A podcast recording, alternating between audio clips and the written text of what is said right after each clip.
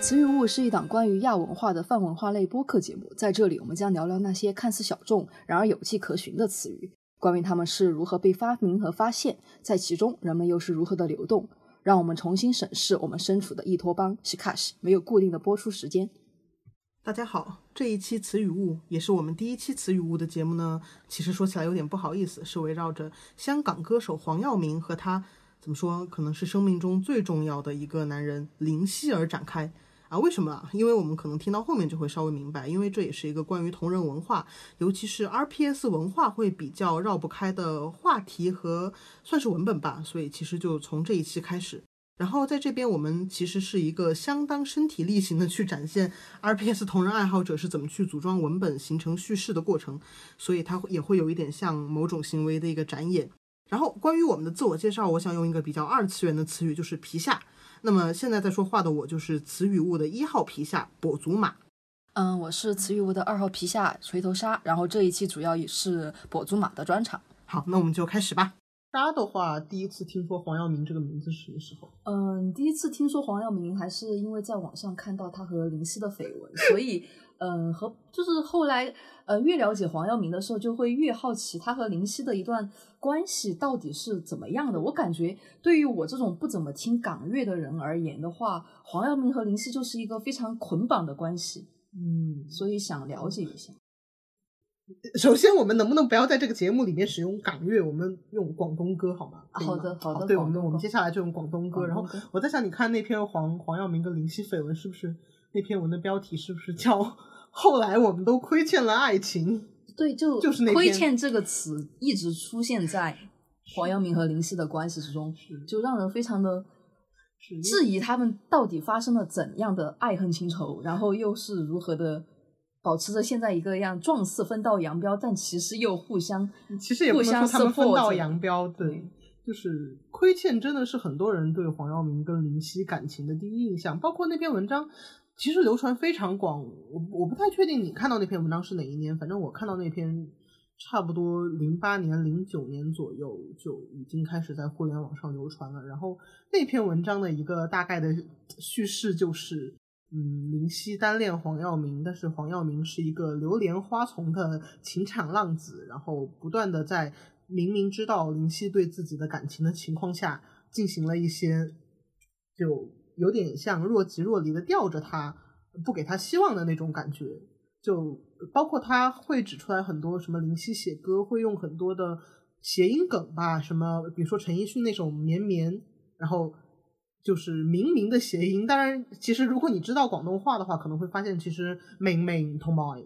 明明好像还是读音会有一点差别的，虽然我那个广东话学的不是特别好，但反正还有，当然林夕还写过很多什么明明曾缠绵的吃我吻过的香烟这一类的歌词，然后都会被视作是他对黄耀明暗中示爱，但是又不能宣之于口，或者是宣之于口之后，黄耀明没有给他回应的一些铁证。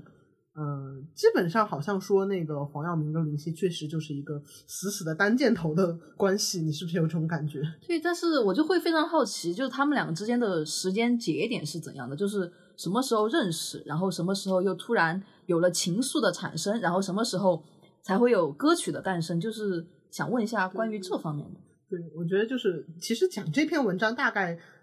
其实只是想说，就是可能我们对黄耀明的印象到底是什么样的。然后我随便再说一点我关于黄耀明的认知，就是刚好是看完那篇文章没多久之后，其实也隔了挺有点久了，就刚好是二零一二年，他跟达明，就是他作为达明一派的成员开演唱会的时候，不是出柜嘛？那个时候报刊上面还刊登了他出柜的新闻。然后我看到那篇的第一反应也是，哇，那林夕是不是有希望了呢？因为其实我在看那篇文章的时候，那篇文章并没有说到他们两个都是弯的。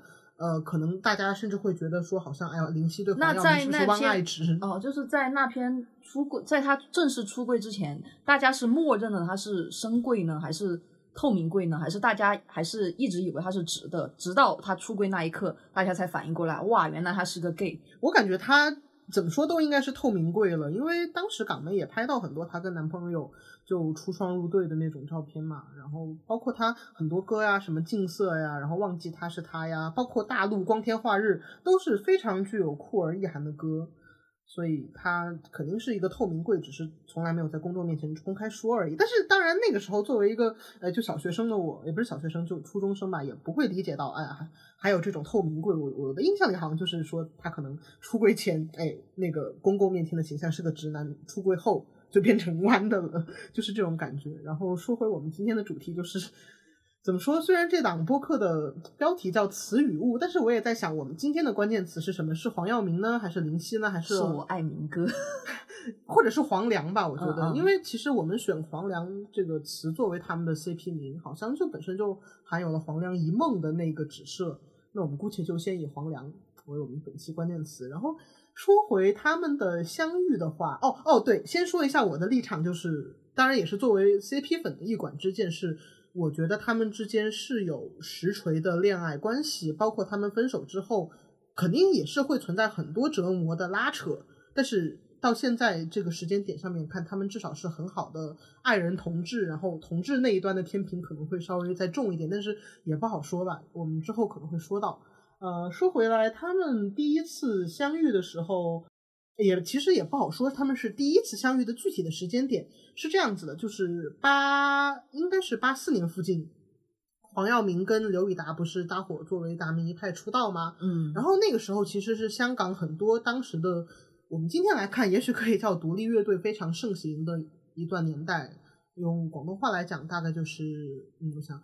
嘎 band 还是 jam band 之类的，就大家都在组乐队，包括当时还有很嘎 band 是个它的原词写出来应该是夹，就是来去之间那个夹，对夹 band。然后包括当时同期达明一派，然后太极乐队，包括 Beyond 的也算吧。然后在这过程中有一个乐队叫做 Riders，呃，写写成呃。字母是 R A I D A S，Ridas，然后也是一个二人乐队，嗯，主唱之一叫做，就很多人会觉得啊，好巧，叫黄耀光。哦，但是跟黄耀明、黄耀光、黄耀明、黄伟文、梁伟文，对对对，就很巧很巧。然后 Ridas 当时他们最早就是在找林夕在写歌词，当时林夕应该还是在港大做读研，包括做助教吧，然后。在接到 Ridas 的邀约之后，就特别牛逼的在寝室那个墙上面贴了一张纸，然后上面很用力的写“身价力作”，然后意思就是他对 Ridas 肯定那些捧出来的词都是他觉得最好的，然后最能代表当时那个水平的词。呃，比较出名的是一首叫《传说》的歌，这首歌在前前前几年的那个《志明与春娇》的电影里面也出现过。呃，它大概是一个把古今的爱情，就是那个。古代的，好像在文本中被浪漫化、传奇化的爱情，比如说什么《霍小玉传》呐，然后《剑河钗园》呐这一类的东西，和今天的现代的那种速食爱情作为对比的一首歌。然后其实整个还是感觉歌词写的非常的犀利，然后歌也还挺好听的。我觉得我们一会儿可以播一下。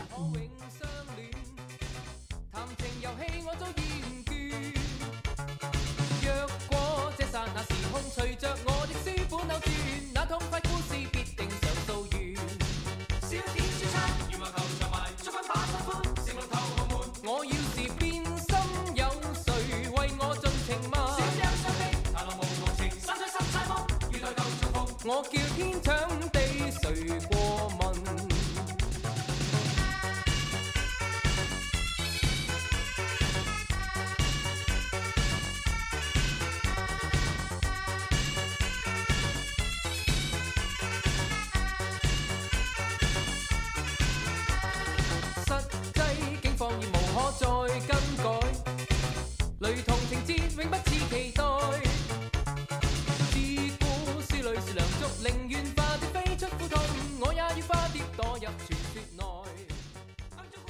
然后基本上，当时林夕就是跟 Ridas 在一个非常强绑定的状态。然后与此同时，当然达明一派那边找到的作词人，首先是跟刘以达好像有一点，其实根据刘以达自己的回忆录看，好像还有一点师生关系的那种陈少奇。所以最开始达明一派不是黄耀明他自己在写词吗？黄耀明不写词啊，嗯，黄耀明。啊，黄耀明会写一点点词，就是比如说《石头记》里面有一句，我忘了具体是哪句是他写的，但是他主要就是写曲。写曲也不一定是他，他会写一点，但是写曲大头是刘以达，就是感觉好像就他感觉像一个刘以达的人肉乐器一样，感觉刘以达是他的工具人。没，但是也反过来，好像黄耀明也是刘以达的工具人，好像这种微妙的感觉。Anyway，就那个时候，反正 Ridas 这边是林夕，达明那边是周耀辉跟陈少琪，然后这两家乐队当时都有一点像，好像是。来莱巴鲁，用我们动动漫的话来说，就是 rivals 哦那种关系，一种竞争，对对对，有一点，但是又有点亦敌亦友，甚至都不能说是敌。然后也会有一些同台演出的时候。其实，在那个时候，林夕就注意到了黄耀明，然后他包括他在他那段时间的日志吧，也不能说是专栏里面写，就是说他听达明一派的伤势，就听到好像。整个人都有一种特别愁云惨淡，然后特别想在宿舍里面找 face 的冲动。所以伤势是谁做的词？是周耀辉吗？不是，是陈少奇。就那虽然陈少奇他现在就嗯嗯嗯，但是那个时候其实包括镜色啊，都是陈耀，对不起，陈少奇写的。就想想还是挺唏嘘的。然后说回来，其实林夕他自己也写过伤逝，一首叫伤逝的歌，然后给叶倩文唱。呃。其实说到伤逝，我第一反应会是鲁迅的对鲁迅的对，就娟生子娟呃子君，但是其实这两首歌都跟那个没有关系。总之聊备一谈吧，反正当时林夕就很喜欢达明一派，但是实际上林夕跟黄耀明真正邂逅是在罗大佑的叫音乐工厂的一个厂牌里面。嗯，我想想，那个时候应该是九零九零年附近，因为刚好。九零年，达明一派搞了一个叫我爱你的音乐会，然后之后两个人就有一点理念不合。说官方说法是理念不合，但是作为 CP 粉，我心里肯定就会有一些别的想法。就他们两个就拆伙了，然后基本上这个时候黄耀明就加入了罗大佑的音乐工厂。然后那个时候林夕也在，而且在整个音乐工厂里面的 title 应该是算比较显赫的那一类的，叫应该是叫音乐总监都有可能了。这段音乐工厂的关系，就是它存续的时间大概是多久呢？我印象里差不多就九零年前后到 maybe 九九二九三年差不多有可能，那还时间还挺短，挺短的。然后所以后来就那个有有一段时间一几年了，黄耀明还发 Facebook 说遇到林夕，然后用的词是我遇到了我的前同事，然后这个前同事应该就指的是跟林夕在一前同事有一种那个黄婷婷跟。有一点，有一点，反正就应该指涉的是在音乐工厂的那段关系。那那那那段时间产出了什么样的歌曲啊？挺多的，我想想，就那段时间比较最出名的应该是叫《四季歌》，我觉得这个大家应该都听过，因为其实是填的是台湾那个很著名的民谣，就《雨夜花》。对，就歌词也其实还挺简单清新的，我们可以听一下。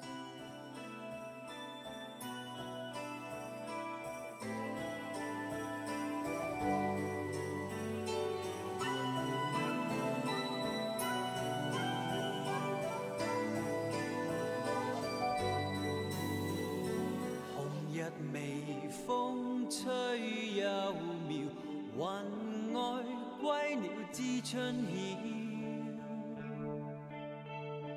那个爱早梦一觉醒来，床畔蝴蝶飞走了。船在桥底轻快摇，桥上风雨知多少。半唱半和一首歌谣。上荷花菜了，四季似歌有冷暖，来又复去争分秒，又似风车转到停不了。然后，其实，在那段时间，林夕给黄耀明写了挺多的词，但是黄耀明单飞的第一张专辑并并没有林夕的参与。主要还是周耀辉。第一张专辑是他第一张专辑是叫《信望爱》哦，对，他是九一年的时候是加入了音乐工厂，然后《信望爱》里面我印象里是并没有林夕在参与的，然后那个时候其实可能林夕还挺想给他写歌词的吧，但是黄晓明这个人就特别有意思，他应该是在某一次采访当中说过，他对林夕当时的印象是，哎，觉得这个人好像那种阴阴沉沉的，然后不太好惹。因为林夕这个人挺有意思，你不要看他现在哎好像又搞 BTS 又打咏春怎么样，他在那段他在年轻的时候就有一点像粤语，我不会说那个粤语，就是写成正字是油滋仔，油油腻的油滋呃滋水枪的那个滋仔，就。意思大概就接近于黑道啊、小混混啊那种感觉，就不良，对吧？不良，哎，我就喜欢不良。五八五八五八就是五八五八，对对对，那些都是周耀辉他们干的。然后基本上他整个风格其实也差不多。然后兴旺爱其实当时黄耀明可能还还没有离开那个达明解散的阴影，我记得他在那张专辑的最后还是扉页写过就。这个专辑要献给刘以达啊，然后其实等到他第二张单飞专辑叫《借借你的爱》的时候，林夕参与的比重就特别多。然后有一首歌叫《忽而今夏》，其实看歌词也会感觉到这个好像是林夕借他的笔为黄耀明跟刘以达做了一个告别的那种感觉。那《借借你的爱》大概是什么时候的？九三年的专辑了，已经是《希望爱》是九二年的。嗯，然后当时其实罗大佑也给他写了很多歌曲嘛，包括。比较著名的《不夜情》啊，然后《大陆》啊，这些都是给他的。然后《大陆》其实罗大佑自己也有一个台语版，当然表意就不同了。《大陆》大陆歌词，哎，说又说回周耀辉，其实那个时候就已经表现出来。当然你说镜色摆在那儿，基本上就是一个透明柜状态，也是表达就是那种主流的人要去走主流的路，然后我们这种更 minority 一点的人就会去走旁边的小路，放着大路不走，其实是一首很潇洒的歌。然后林夕比较那个时候最典型的应该就忽而今夏吧，但是忽而今夏挺可惜的，因为那首这首歌的曲是一个叫花比奥的在香港工作的意大利人做的，但是有一点就是有很多人在质疑这个忽而今夏的旋律是抄了谁的一首歌，所以黄晓明也几乎在没有在公开场合再演唱过。我很喜欢那首歌，我们可以再听一下。看见了漫漫稻田在掠过，看见了烈日在遥望着我，过去每一分钟，刹那之间涌向我。某月某年，仿佛再生，照亮那曾天昏地暗一个炎夏。看见了面上泪痕滑下去。说过了道别话，然后别去。听见了一颗心，叫我一手敲碎。那夜与谁，怎么告吹？那是某年惊心动魄一个炎夏，无端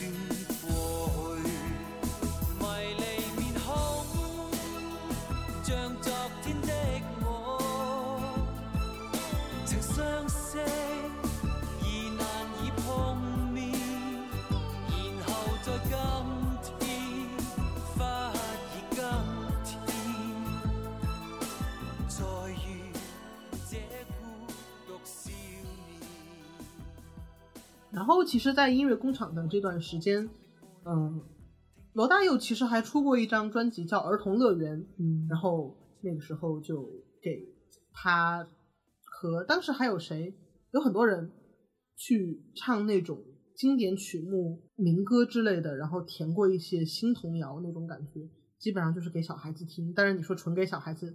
肯定也不是，就是那种成人童话的感觉。然后当中还收录了一首比较有意思的歌，是当时高达的 OP。哎，哪首？那首歌的名字叫《超时空传说》，就是这样子。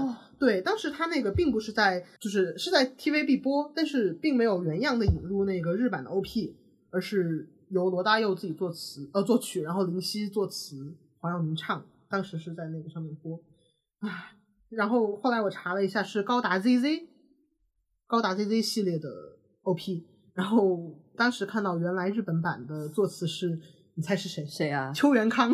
嗯，就会嗯感觉有些微妙。感觉就是感觉就有一点。高达 Z.Z 已经是八六年八六年的高达了。嗯，是。然后后面被引到香港播嘛？啊，八六年哇，那邱元康哇，天呐，现在说远了，就感觉是一种非常时空、非常交交错的感觉是。其实林夕他还挺二次元，他会写很多跟二次元有关的，比如说他给杨千嬅写也会写一些，比如说说一个人好像很自卑很丑，会用到合同这样的比喻啊，包括他给古巨基写过一张碟，那就是那种概念碟吧，然后就是用了很多游戏的梗，包括一首歌叫《心跳回忆》，然后另一首歌叫《任天堂流泪》，就你不能把它断句成任天堂流泪，对 对对，就并不是 Nintendo 流泪，对，但是就是这种梗非常的有意思。然后当然，其实看内容就还是情歌，游戏梗并不是很多。嗯，我还挺喜欢这种 crossover 的感觉的。然后基本上后来过了一段时间，呃，黄晓明就他自己发展并没有去到香港，而是跑到台湾在那边。对对，然后那林哎，题外话就是林夕大概是什么节点时候去台湾的？跟他一起哦，基本上跟他一起差不多。呃，九四年九四年左右，在台湾那边还推出了国语专辑，然后。所以其实他们俩台湾之行是很值得一说，我觉得跟东京之行也差不多。包括就大家都会觉得啊，好像约定，虽然可能会说到后面内容吧，就因为大家应该都知道《再见阿尔丁目》对约定下一站天国是同样的一个系列，但是其实约定它不是有一句就微黄的，不是微黄的便当，反正就是便当嘛。啊，那个便当我一直觉得是说的是在台湾这段，然后是猪脚饭便当，我一直是这么觉得的。然后其实后面就有一个很美丽的故事。后来黄耀明从台湾回来之后，就转投到正东唱片，然后有一张新专辑叫《越夜越美丽》。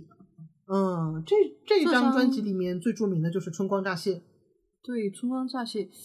然后当时我觉得你如果看那篇亏欠文也会有印象，就是当时是林夕想推他的词去拿一个什么奖，然后就去推了《春光乍泄》。其实这首词。我我觉得还还挺不错哈，但是当然你说跟林夕有些词比，确实也并不是最最好的那些吧。然后亏欠文里面就会说林夕力推这首词是因为是黄耀明的回到香港的复出之作，很有纪念意义。想想好像确实也是这么一回事儿，我觉得真的很有可能，因为那首词写的也非常的绮丽动人，然后很缱绻。哎，那。张国荣的《春光乍泄》和这个《春光乍泄》是是同一首，是因为后面黄耀明跟张国荣有一个合作，然后就互相翻唱了对方的歌，包括就这么这么远那么近也是那段时间合作出来的。所以《春光乍泄》这么远那么近的念白是是张国荣自己，是张国荣自己在录音棚里面就就随便随便念，在一个非常松弛的状态下面自己念出来的，还挺厉害的。所以《春光乍泄》的原唱是黄耀明，家人们。这个是要说的，所以很多人就觉得说，好像这段时间感觉林夕跟黄耀明应该会有一段感情吧，因为你想两个人在台湾这种地方互相扶持，怎么说呢？可能黄耀明他一开始觉得林夕哎特别不好惹，看不透，但是你想，如果当一个人给你写的词刚好就是你心中要对某某某某个人或者某些人说的话的时候，我觉得这个很难，对吧？因为我们彼此心灵相惜的那种感 觉。对对对，然后作为一个同人女，其实我。最吃的就是这一套。嗯，这中间还有一个趣闻，就是 David Bowie 有一首歌叫，有一个中文版叫《刹那天地》。哦，对，黄耀明是。等下我们可以播一下，可以播《刹那天地》。对对，播黄耀明版的还是播 Bowie 都可都可以，但就讲一讲。对，讲一讲这个故事，就是其实当时的那个 demo 是黄耀明先给他唱了一遍。哦。然后黄耀明的，因为这是有国语歌，黄耀明的国语是跟谁学的？谁学的？林夕，然后林夕国语是跟谁学的？罗大佑，所以其实最后就会变成 David Bowie 的国语是跟罗大佑学的，这么一个趣闻吧。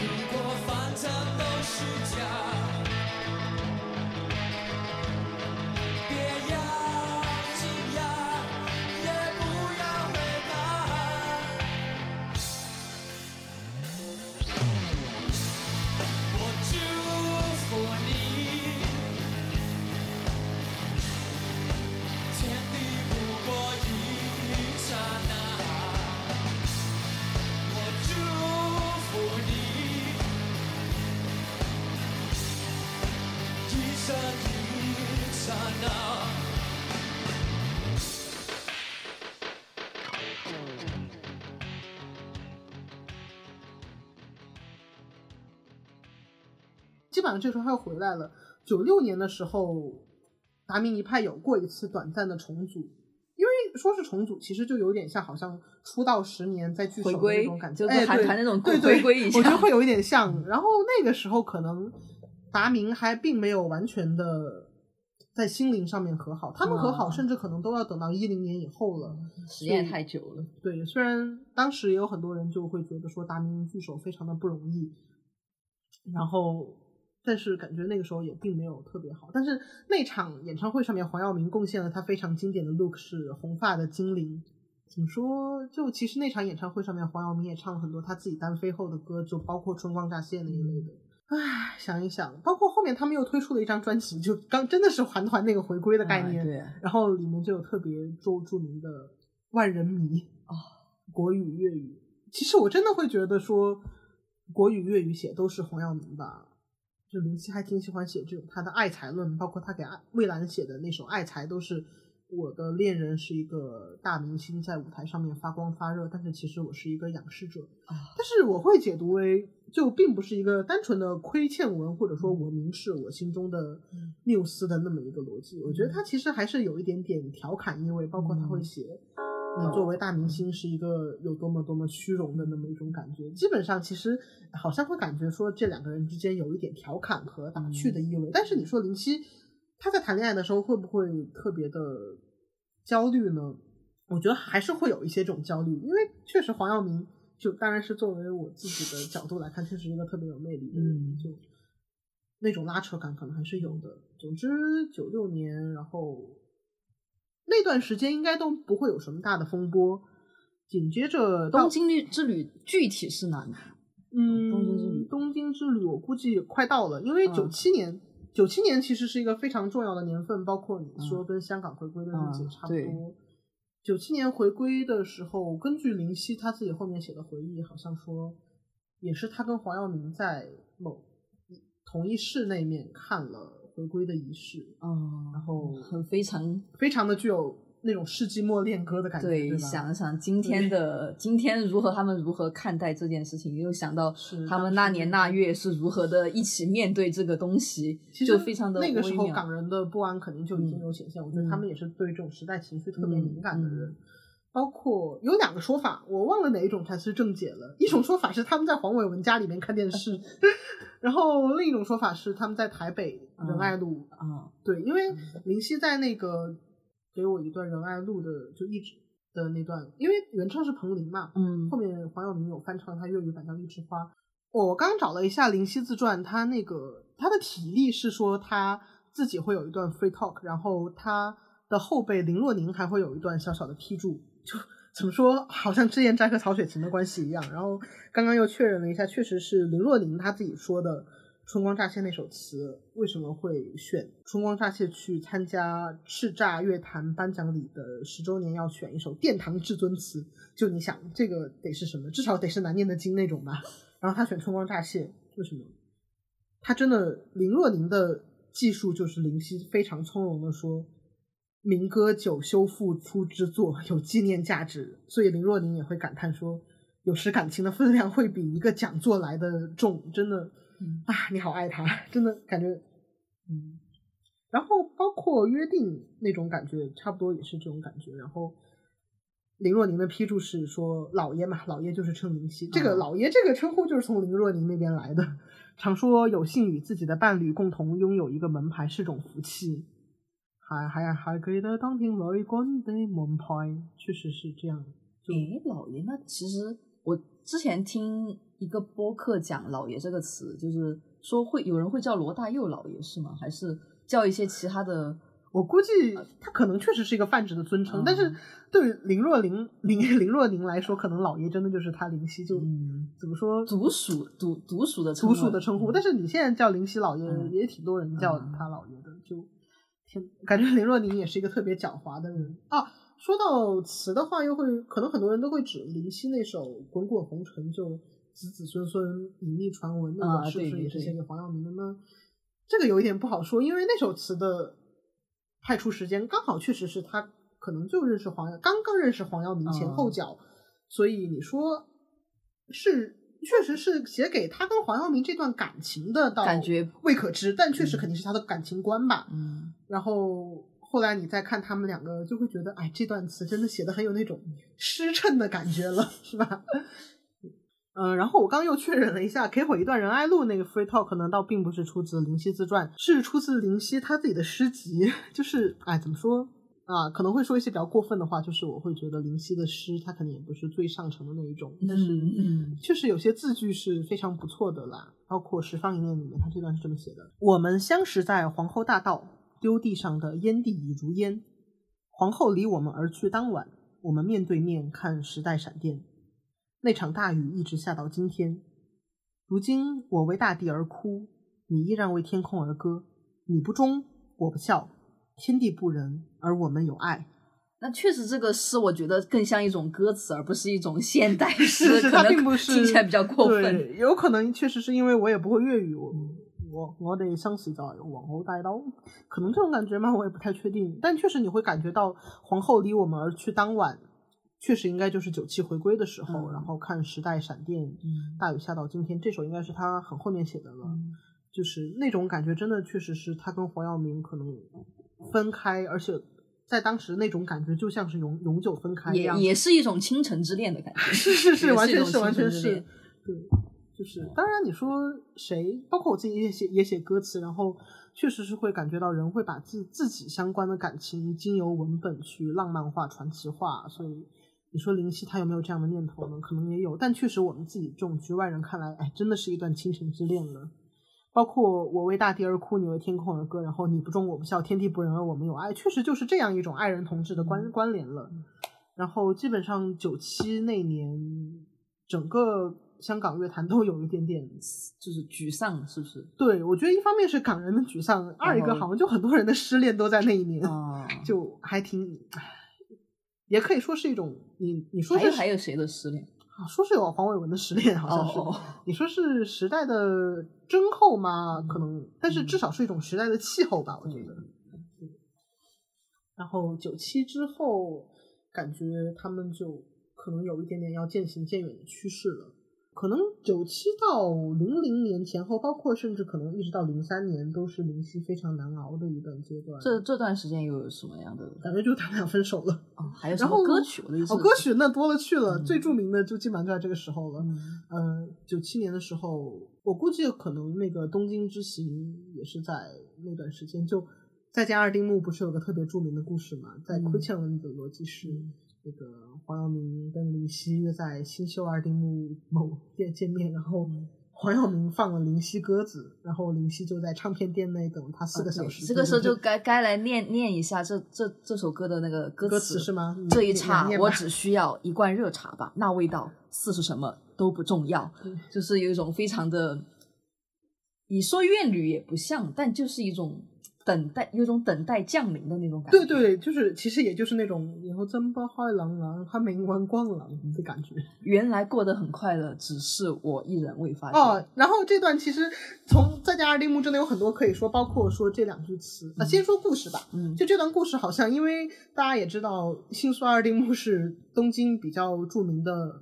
红灯区，而且是那种 homo 特别多的红灯区。红灯区。对，然后 就好感觉好像在这个叙述里面，黄晓明真的那四个小时就是去找谁，但也也有可能就是只是单纯的放了一个鸽子。你说，啊，也并并不是说他真的就那个，我会觉得，但是肯定那段时间灵气是特别煎熬的。但是两个人之后是怎么办的呢？我觉得这个就显出黄晓明他这个人真的蛮有意思的。两千年的时候，他开了演唱会，就是著名的《光天化日》演唱会。然后在那场演唱会，他有一段口白，说的是，就说这一路上面哈，有好多好多人帮我写词啦，什么歪门啦，我我都能背下来他那一段了。歪门啦，周游飞啦，就就黄黄伟文周耀飞啦。然后他有一段同埋，以及就这个停顿，同埋同埋同埋冷静。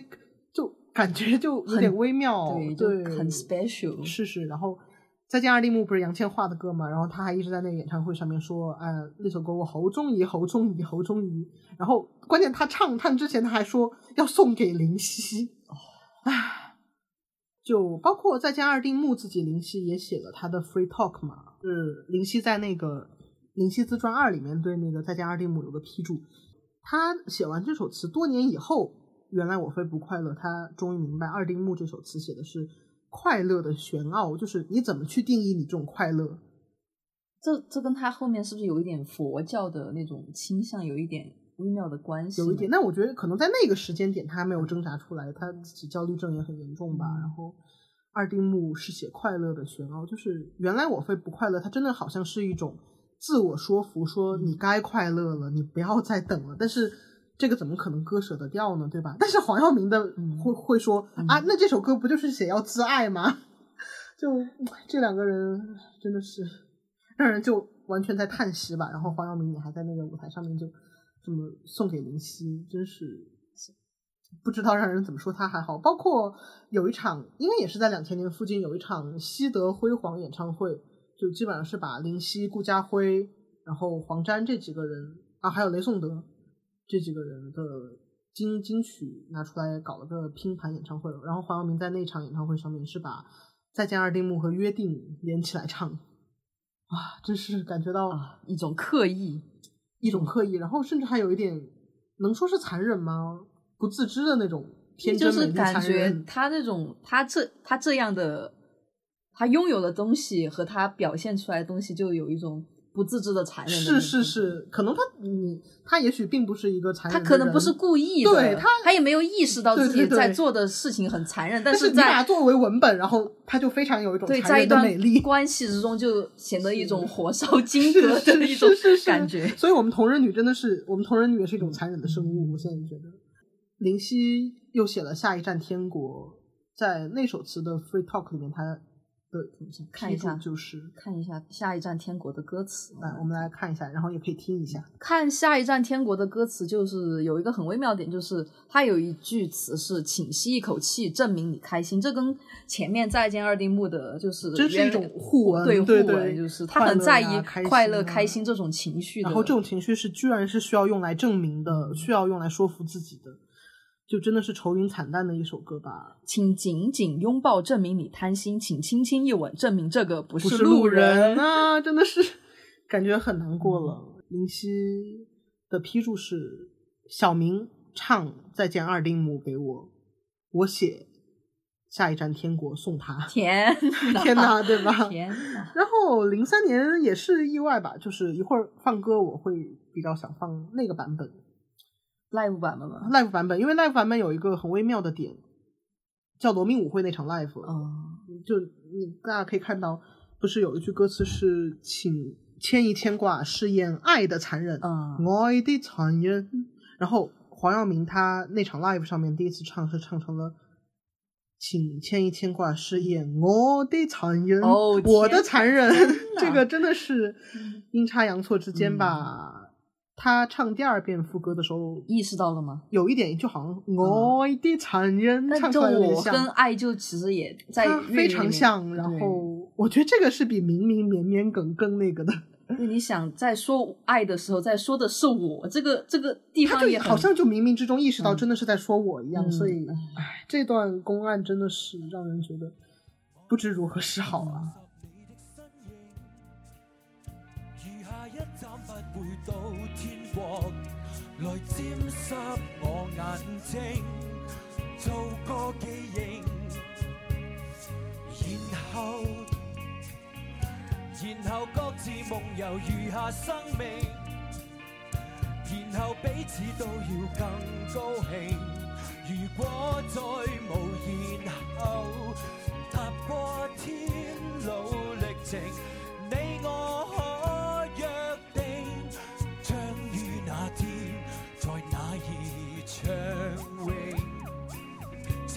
一口气证明你开心，正牵一牵挂试验我的残忍，缩短了永恒，增长了皱纹。于天国再会，亦能拾回前尘。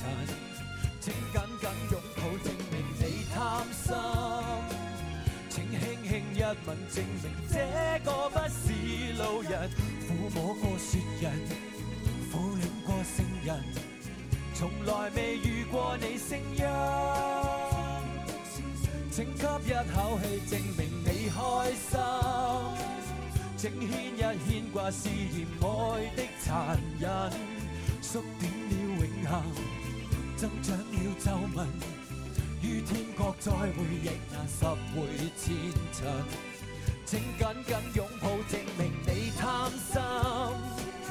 請輕輕一吻，證明這個不是路人。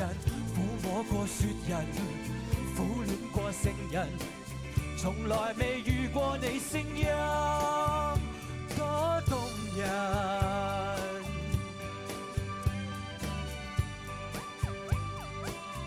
請勿回望，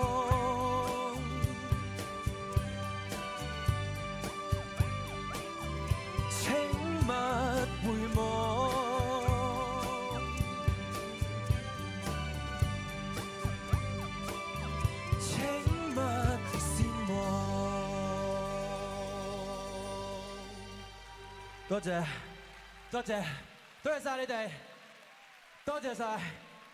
其實，在那之後，林夕跟黃耀明還有在練嗎？我覺得可能真的他們兩個都不會再去有勇氣投入一段那种世俗意义上的。你看，因为因為下一站天国最后一段的歌词什么，请勿回望，请勿回望，请勿上望。对，就啊，真的是有一种决绝的。但是你在太决绝的时候，又在说请勿上望，是它是一种就表一种决绝的态度，要表演出来的话，反而可能。證明了自己 真的是真的没有决绝，没有决绝，肯定是没有办法决绝。他们两个，反正你看，他们其实虽然现在林夕在台湾，他们还是没有断开联系啊。嗯、但是基本上零三年零九七到零三这附近，林夕的歌词真的是一种特别特别焦灼的那种焦虑的状态，这个状态可能甚至一直持续到零六年，嗯、黄耀明《弱水》啊啊，包括他写咏叹调什么，嗯、好想跟你拿着麦克風領獎。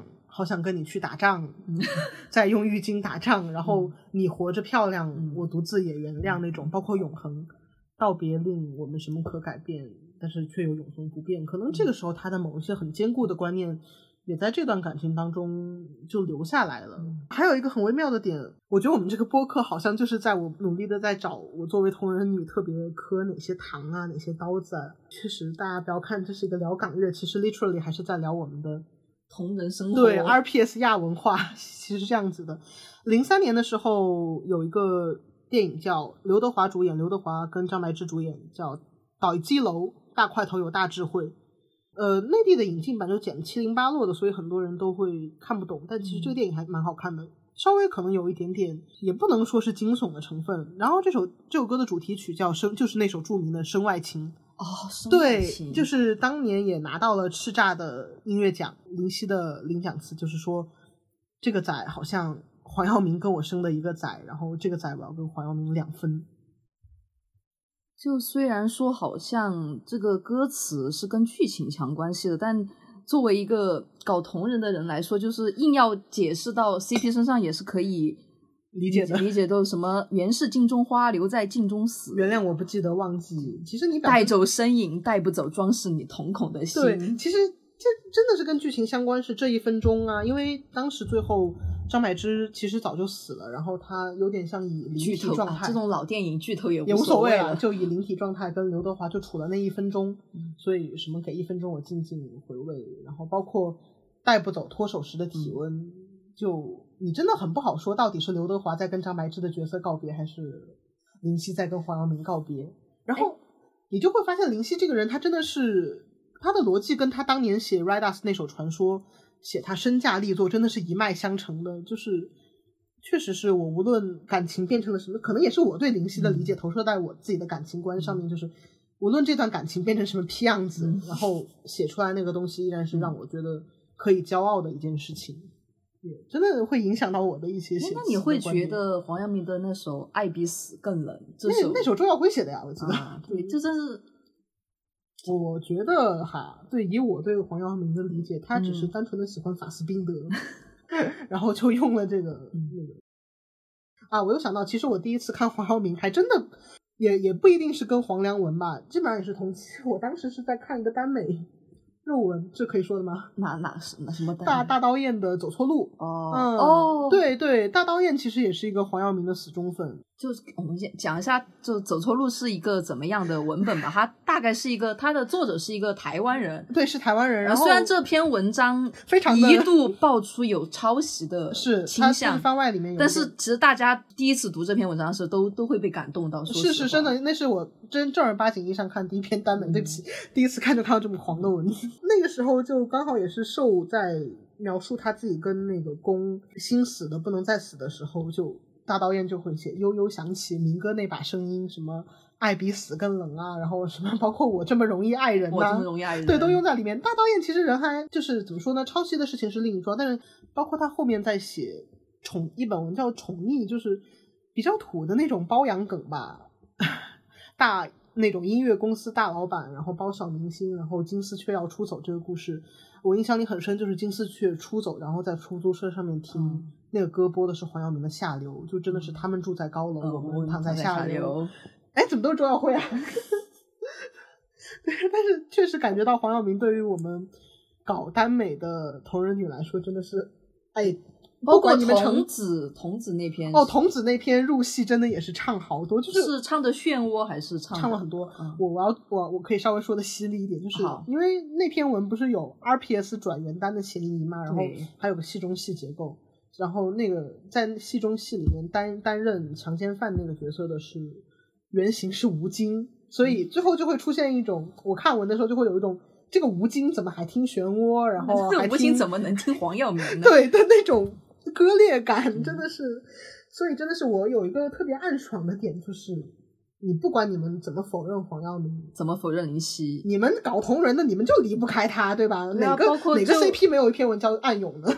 对呀、就就算如今的风评对林夕也是如此，但是你不可能忽略林夕的词作在整个中国现代歌曲上 的地位，对真的是地位了。包括我自己有一个特别命的点是，我会上闲情，然后然后去搜歌词那种，就匿名楼嘛，就会有哪句歌词让你带，或者是让你想让你嗯 CP 会唱 KTV。嗯当然，大头其实什么是五黑框他们自己写的词，嗯但是真的是翻节就会看到林夕啊，嗯看到黄伟文啊，嗯就觉得哼你们真的是逃不过，没有没有办法，不可能逃过的。不可能逃过的。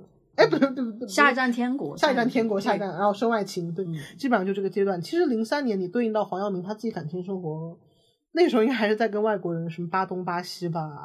基本上他到零零八零九年，其实他零八零九年来内地来特别多，然后还会去卖酒。啊，其实我忘了说了，就九七年的时候，他那个很重重重要的音乐厂牌就 People Mountain People Sea 人山人海就成立了。啊，对，就哎，林夕他编制上面属不属于人山人海我忘了，但反正那首人山人海那首歌是林夕给他填的，然后其实两个人关系也特别近，啊，不是两个人，就是这个人跟那个公司组建、嗯嗯啊。然后其实你看现在人山人海到现在也有一点，亚里安也走了嘛，然后 Ellen 也走了。嗯真的是，然后当然该在的还是在，比如说蔡德才啊，然后 Gaber 的呀，李端贤啊，都都还在，就真的感觉到一些很唏嘘的感觉。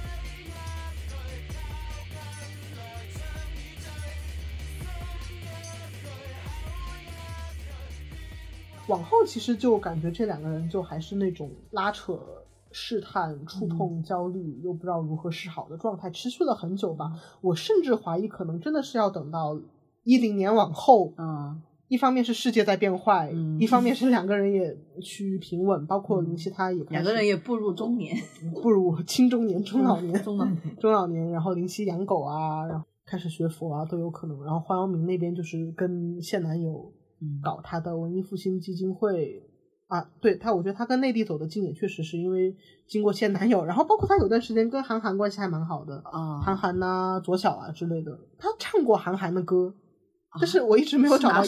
我我我印象里我有听过，但是后面找找到。他唱的那个韩寒的《春光》啊，《春光》词是韩寒自己写的，就怎么说比韩寒自己唱的好多了，肯定的。跟左小嘛，然后包括应该跟周云鹏都是在那段时间建立起了联系，可能真的一直到二零一二年就嗯，世界在起变化右转，然后但是其实两个人真的就从爱人变成同志啊，忘说一点了，零七年那个圣诞的时候，刚好也是黄耀明来上海开演唱会，嗯，我觉得比较好笑是他那场还唱了《菊花台》。然后唱的也是非常凄切动人，就是比人唱好多了，对不起。接下来他就说，爱人同志他他的事情就说的是，但是我印象很深是他特别用他那个国语，因为黄晓明说国语还蛮可爱的。呃，这首歌不是林夕写的，但是现在我特别想把它送给林夕。对，然后他前面还会说一堆，就是你们有没有在人群当中看见一个穿橙色衣服的人？那个就是林夕，送给林夕爱人同志，然后就开始唱了。哎，我真的怀疑，就是亏欠文的大量涌现，真的跟他这场献歌是很有关系。确实也是因为这首歌，我就觉得我的感情取向也取向到爱人同志这边了。我们等一下可以听一下《爱人同志》这首歌，因为《爱人同志》其实在整个歌曲界是一个非常。重要的歌就包括假假条啊，啊包括什么涂俊南呀，其实写歌的时候 也会用吧。对，感觉这个这种情谊就是非常的。它其实，在我们那种现代现当代文学，它就是文学范式，革命加恋爱。对，革命就是这个词，我读出来也很微妙。它既可以是革命，plus 恋爱，也可以是革命一群革命家们对恋爱。我觉得这个特别微妙。我们一会儿可以听罗大佑还是听黄晓明版？听罗大佑，听罗大佑原版对，黄晓明那版真就是差。他也没有录音室版本，反正从那个时候开始，我觉得就是可能做爱人同志，真的就是黄耀明作为同人女来说，我觉得是他能够给到的回应。包括他之前跟在达明的时候，周耀辉不也给他写《皇后大道》嘛？那首诗有点念他帮尼克莱德，然后写供你凄风苦雨，供你披星戴月，供你苍苍千里度一生。供你荒土飞纵，供你风中放逐，沙滚滚，愿彼此珍重过。就搞不好，这个可能是黄耀明他内心特别质地坚硬的东西。其实对于林夕来说也是这样子。每一次闭上了眼，就想到了你。你像一句美丽的口号，回不去。在这乒乓斗争的世界里，每个人相信你的忠贞，爱人同志。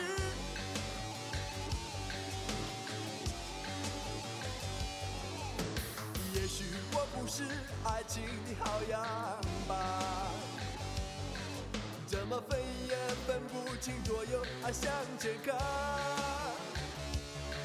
是个未知力量的牵引，是你我迷失，或者是找到自己。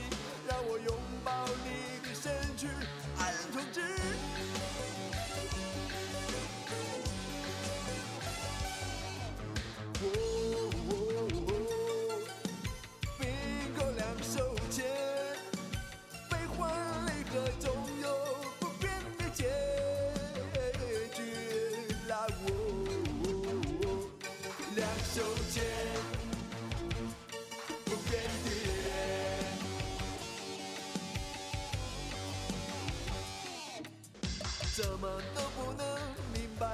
后悔，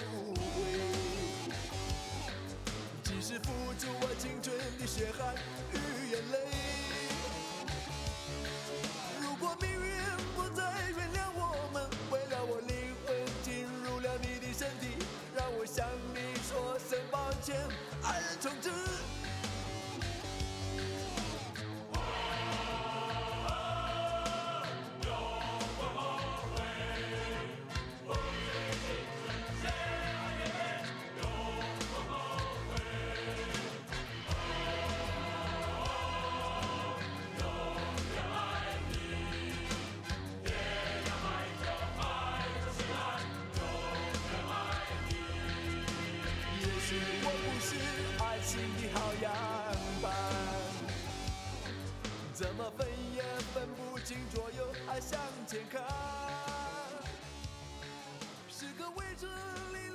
是你我迷失，或者是找到自己，让我拥抱你的身躯，爱人重置。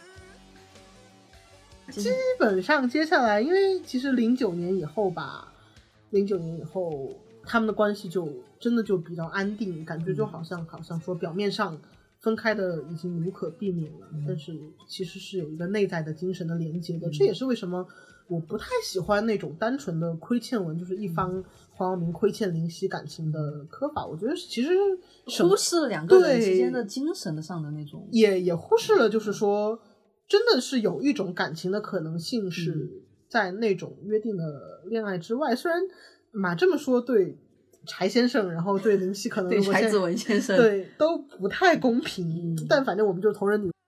确实是因为就我我做播客的时候，我不是也问了我们的那个肤浅级编辑嘛，嗯他也是他也是特别好奇，就说各自伴侣会对这个有什么看法。林夕他现在有没有伴侣，真的是藏的还蛮深的，未知吧，未知未知吧，姑且。但是因为就是真的有一年是林夕跟柴柴先生是出现在同一张桌子上的，就感觉嗯就确实有些事情并不是通过说你真的单单单纯的一 v 一绑定就能够解释清楚的，人和人之间的感情是很很微妙的，复是的杂而微妙。基本上零九一零都没有什么大事，二零一二二零二真的就是作为同志出现在最前线的感觉。然后当时也是那场在当时在集会，然后黄耀明还唱了陈奕迅的《小 We Talk》，不是像最近新发歌曲的某位周姓先生出现在达明一派的 海报上，还那会个我是真的很生气立刻叫那个达明一派把他撤下去。对，那是一一七年的事情，是达明要三十一周年哎演唱会，然后当时他们演唱会创意海报创意就是加用了很多的名人的照片去，周先生就不愿意了，然后要把他那个给撤下去。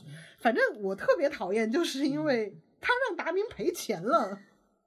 其实你说对吧？我我的逻辑就很简单，就是有恩报恩，欠钱还钱。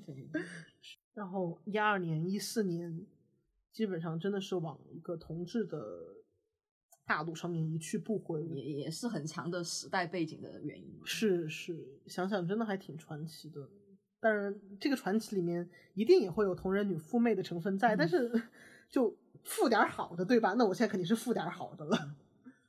基本上就没有什么大事儿。然后可能我特别感慨深的是，去年黄晓明就遇到一些问题，我可以直接说吗？说吧，啊，是他是去某位议员的拉票会上面唱了歌，嗯然后就被指控为说这个他参与了行贿，意思是说他唱歌的行为是这个议员利用他向其他人提供娱乐以谋求选票，就非常离谱嘛。然后，但是他最后是保释了。嗯然后在那段时间，林夕就又在博客上面发文，这个我是一定要很很很用心的念一下的。嗯嗯，我来念一下。而且当时林夕其实发了好多条博客，这条博客它是每个字中间都打打了一个空格，哦，就就很工整，就很工整。嗯而且虽然说打空格有一点像银梦梗或者什么蒸汽波，但是嗯其实对林夕来说，我真的感觉它是一个字一个字刻在碑上的那种。你问何以把命运寄于陨石？我对撞向我们的流流星星许愿。你抑郁于无能为力的抑郁，我为此焦虑到焦虑症痊愈。当日你用生命燃烧成风景，那日我将灰烬重拼出地图。当我双手抓住自己的臂膀，仍然坚信怀中拥抱的是你。当因为有光必然惹来黑影，我照样能够摸黑想象着你，哪怕只剩下我俩没变过，即使你消失，好像从没来过，就把你余下的生活一起过。你说过对这世界已经绝望，我说对自己人生没有失望。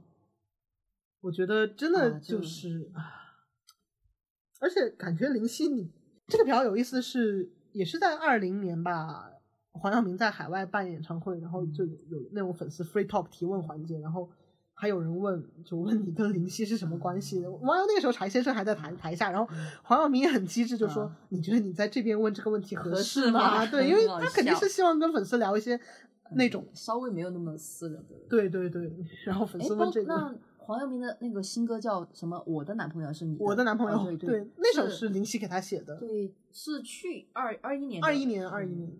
但那首它其实影射的有一点像那种安心政策，它包括歌词也写了很多，嗯就感觉很像是黄林夕给他，还是又回到那种带着一点小小的调侃，但是又充满了确信和确认的状态。包括其实二零年吧，是二零年还是多少一八年？哇，对不起，我这两年过得特别混沌。黄耀明当时也是去台湾还是去日本啊？两场都去了，去日本，然后林夕没有去。嗯啊，本来他是有人问，就是林夕想不想去，然后林夕真的会说啊，我真的好想去，但是就是各种条件都不太允许了，嗯就也不太，就他现在回香港估计也不太容易吧，嗯就真的很唏嘘。当时也是天要打台风，然后黄晓明要上上那个飞机前，林夕把歌交给他，那首歌是填的邓丽君的《别离的预感》，哦，对，哇，这这嗯。这这个场景真的非常的电影。是是是，然后那首歌因为是用在了《比海更深》当中，嗯。所以其实那首歌名字就叫《爱比海还深》啊。然后其实你看歌词，它其实跟邓丽君原词好像会有一点出入，不是出入，嗯。就是肯定会有出入，嗯。但是我更在意的是他们非常的接近，嗯但是又会有很多自己的表达。比如说他也会写什么，呃，我记得原歌词有什么 “sola yo limo mata ao ku 比海更蓝，比海更深”之类，然后包括黄晓明他自己唱也是比天空比海水还深，比天空永恒。就是反正我觉得林夕写最好的是啊只能这样，能这样爱你，啊难以超越我人生。哦，我也承认我是普通人，哦，这就是，再爱你都不能，但是这个已经是爱到极点，就是到最后你会发现，爱到极点的爱竟然是这个样子的，是你会感觉到一些沉寂和平静的，而不是那种那么汹涌的，对，那么冲动我觉、得这个是。搞黄粱给我最大的冲击，然后也但这和这和林夕本身自己步入这个年龄阶段肯定有关系，包括经历这么多，但是嗯就会。确实是会影响到我的感情观，嗯包括我之前也会觉得，就说爱一定要，就我那个京剧，我又又出来，就什么嗯。痛比爱好啊，然后意意难平比一切都值得父媚之类的。这肯定是五黑框粉最喜欢的。不是，我当时搞黄粱也是啊，就是嗯。亏欠呐、但是后来嗯。发现真的可以不是这样的。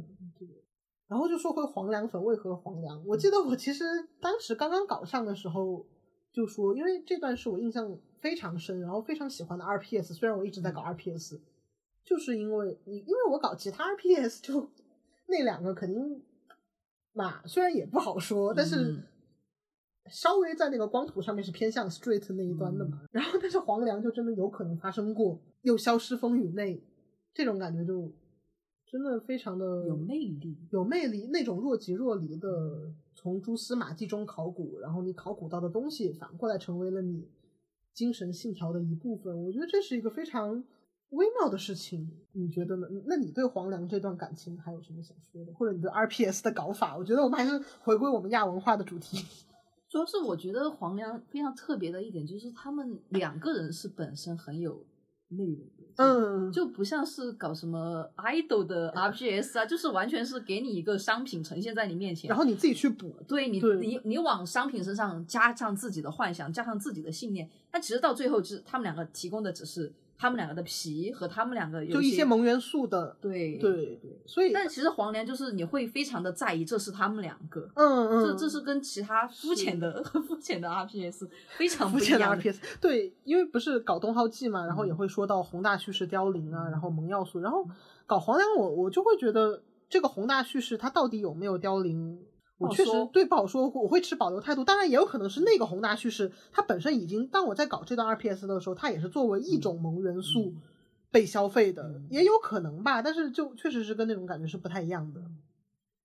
然后基本上，哎，黄粱这个 CP 确实也还有一些很微妙的地方，包括它被称为港圈三大大 BE CP。另外两对是孤祖和关张，关张的话，我们有之后有机会会可以聊一下。然后孤祖，哎，孤孤祖祖真的是非常专门，哎，就是非常戏剧化。是是是，就是其实我年轻的时候还真的会嗯一度想到说、啊，好虐呀！但是到现在我的感觉就最开始，对孤祖，我会是一一个就是爱上侄女的一个故事但其实后来发现这个事情的残酷程度远超过了爱上是是是侄女这件事情。是对，就是或者你这么说吧。如果说容祖儿是一个直女，那个直不光是性取向的直，它是另一端的那种，你懂的那种比比直，对，就就完全是天。见的一种是是是，这个比黄粱真的是要太太残太残酷了。当然，现在我态度就变成，嗯，那个何何律师跟他小女朋友处挺好的，就独美独美，对吧？很微妙，但是确实孤足你单拎出来看很残酷的。然后，关键我是主要是真的不是特别熟吧，因为我对搞演员没有什么兴趣，对不起关之琳先生。然后只是感觉到，哎，好像这两个人歌啊有一些互相传情，然后确实也是那种。生活中的钝刀子割肉的感觉会更强一点，但是好像说他们现在好像会和平，或者说和好了，也是有可能的。你现在过来看这三大 B C T，真是走上了各自的道路宿命。对 对对。嗯，基本上那这一期就大概先到这里，先聊到这里。对对。之后如果还有机会的话，我们会聊一下。黄耀明的初恋，然后黄耀明的现男友，对，就因为他是一个感情非常丰富的人，是的。然后其实他真的是那种以自己的皮肤去承载时代风雨的男人，我觉得这是他身上最有意思的一点。而且就对我来讲，我对民歌的态度就是，他有一首专辑叫呃，有一张专辑叫《我爱民歌》，是吧？呃，精选集啊，对，精选集《我爱民歌》，就是我觉得。黄耀明的很多粉丝其实提起他，应该第一反应都是我真的很爱，我真的很爱民歌。是的，是的，差不多这期就先到这里。嗯，有想说的话可以留在我们的评论里，对对，在评论里告诉我们。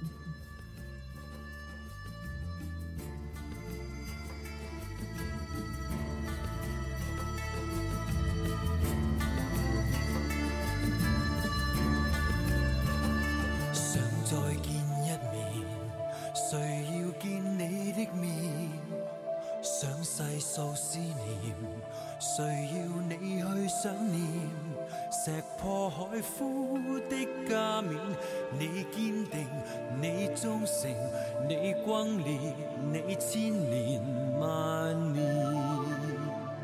想面却生离，谁介意你死别？想壮志不灭，谁敬佩你精炼？石破海枯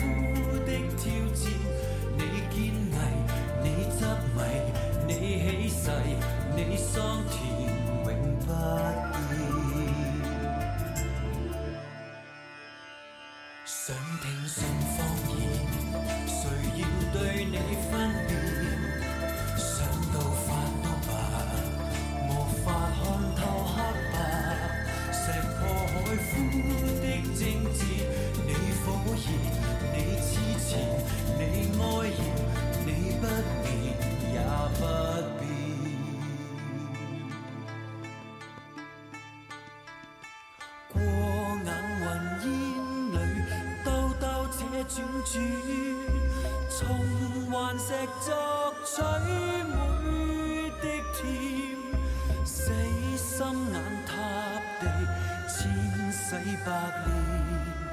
炼石去补青天，